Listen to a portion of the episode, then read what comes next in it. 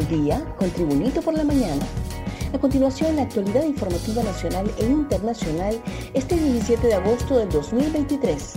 Nace el bloque de oposición ciudadana el Partido Nacional, el Partido Salvador de Honduras y el Partido Alianza Patriótica de Honduras, así como un reducido grupo de la sociedad civil, particularmente de oficiales castrenses en retiro, se congregaron ayer en un hotel capitalino atendiendo la convocatoria del designado presidencial Salvador Nasralla para conformar el bloque de oposición ciudadana el Partido Liberal envió representación a la convocatoria a través de Marcia Andoni y José Luis Moncada, ambos integrantes del Consejo Central Ejecutivo del Partido Liberal, quienes solo asistieron en calidad de observadores, ya que informaron a su máxima instancia partidaria y a la Asociación de Alcaldes Liberales que quieren saber cuál es el propósito y la visión con la que se crea el bloque de oposición ciudadana. Luis Redondo nombra comisión especial para elección de fiscal general. El presidente del Congreso Nacional, Luis Redondo, anunció que la sesión de este miércoles quedaba suspendida por los daños en el sistema de audio provocados por algunos diputados. Asimismo, nombró una comisión especial para la elección del fiscal general.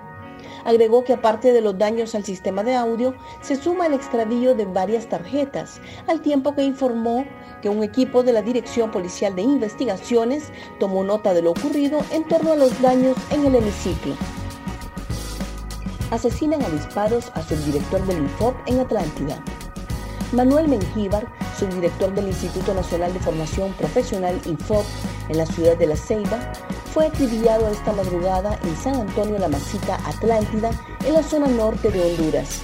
Según el informe preliminar, Mengíbar fue atacado a balazos por desconocidos cuando se conducía en su vehículo en el sector de San Antonio del municipio La Masita, siempre en Atlántida. La víctima había dejado recientemente su cargo como subdirector del INFOT en La Ceiba. Un repaso al mundo con las noticias internacionales y Tribunito por la mañana hijos del expresidente panameño Martinelli, acusados de lavado, juran como diputados. Dos hijos del expresidente panameño, Ricardo Martinelli, juraron este miércoles sus cargos de diputados suplentes obtenidos en 2019 ante el Parlamento Centroamericano, lo que hará que los procesos de blanqueo que enfrentan en Panamá por el caso Obredech, entre otros, pasen a gestionarse a través de la Corte Suprema de Justicia.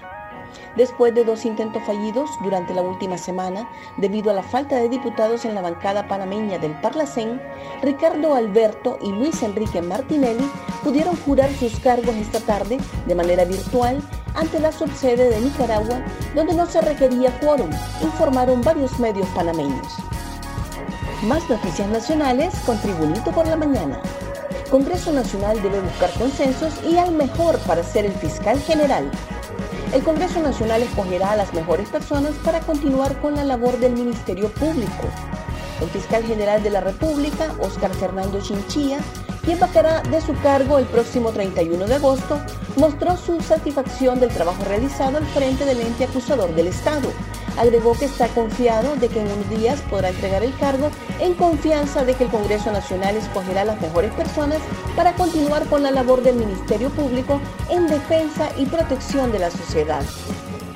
Según Canciller, bloque de oposición es una alianza contra el pueblo.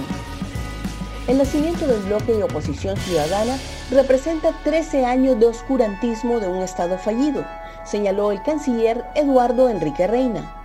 A través de su cuenta de Twitter, el canciller hondureño reaccionó al surgimiento del bloque de oposición ciudadana, que consiste en representantes del Partido Nacional, Partido Liberal, Partido Salvador de Honduras y Alianza Patriótica de Honduras.